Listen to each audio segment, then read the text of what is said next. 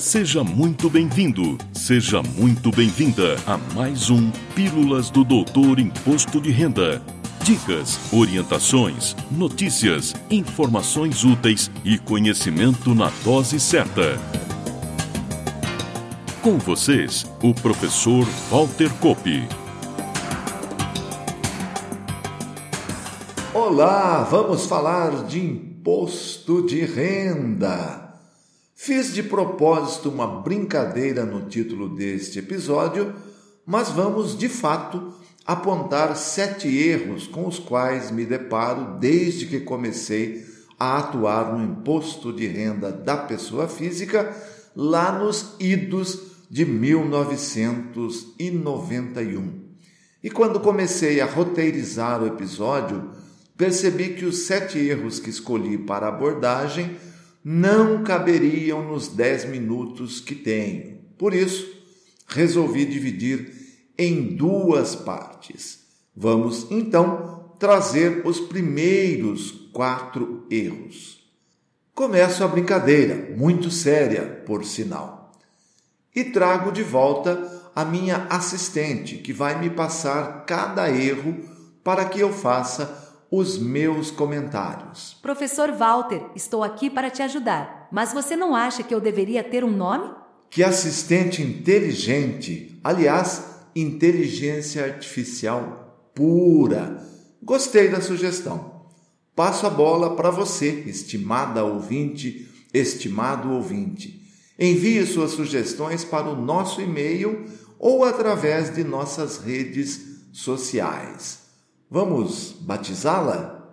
Agradeço por me ouvir. Tomara que venha um nome bem legal. Eu mereço. Na torcida. Vamos começar? Professor, uma pessoa de idade avançada não precisa mais declarar imposto de renda? Começamos bem. Muita gente acha que existe idade para se começar a declarar e idade para se parar de declarar. É um erro muito comum. O que define a obrigatoriedade de entrega, bem como de pagar ou não pagar o imposto de renda, nada tem a ver com a idade, mas sim com a questão econômica envolvida.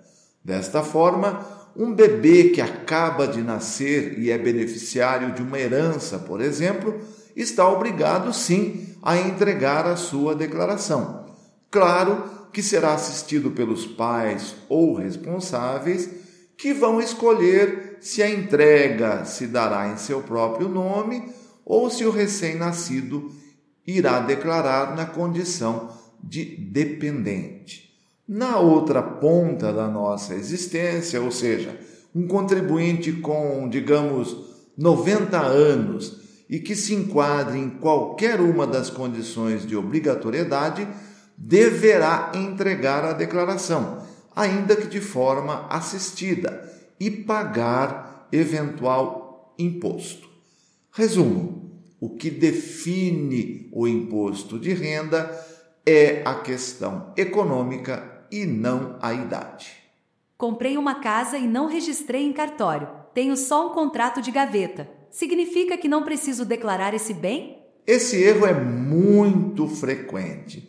A lógica é a mesma do erro anterior. Neste caso, o que interessa para o imposto de renda não é o registro, o contrato, a papelada, mas o financeiro, ou seja, o dinheiro saindo do comprador e entrando na conta do vendedor. Para que um bem ou direito entre no seu patrimônio, você precisa ter caixa, ter a origem para aquela aquisição. Por isso, o bem entra na sua declaração de bens no ano da efetiva aquisição e você vai lançando, na medida em que ocorrem, os pagamentos feitos. Querida assistente, mais um erro, por favor? Vamos lá. Moro no exterior e recebi uma herança no Brasil em valor superior a 300 mil reais. Tenho que entregar minha declaração? Aqui se erra demais. A resposta é não. Quem está na condição de não residente, seja porque saiu com ânimo definitivo do país ou saiu temporariamente e continua no exterior após 12 meses de ausência, em nenhuma hipótese entrega a declaração de ajuste anual no Brasil. Somente quando retornar ao país com ânimo definitivo é que voltará a declarar. Aliás, o fato de ter retornado à condição de residente no país isoladamente gera a obrigatoriedade de entrega da declaração. Assistente, vamos então ao último erro de hoje? Professor, fechando com chave de ouro, nunca declarei imposto de renda. Comprei um valor baixo em ações e vendi com prejuízo. Claro que não preciso entregar declaração. É isso mesmo?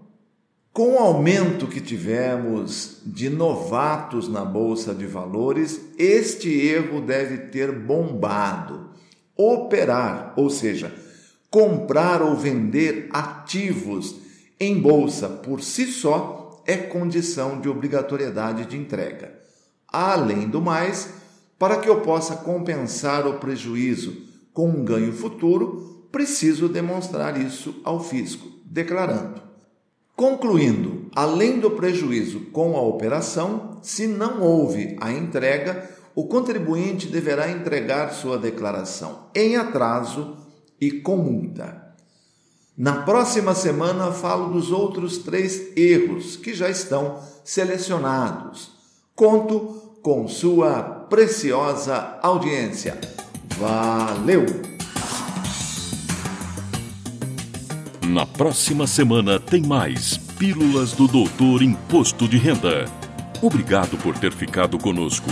Espalhe a novidade aos amigos. Mande suas sugestões de pauta, seus elogios e suas críticas para pílulas.doutorir.com. Até lá!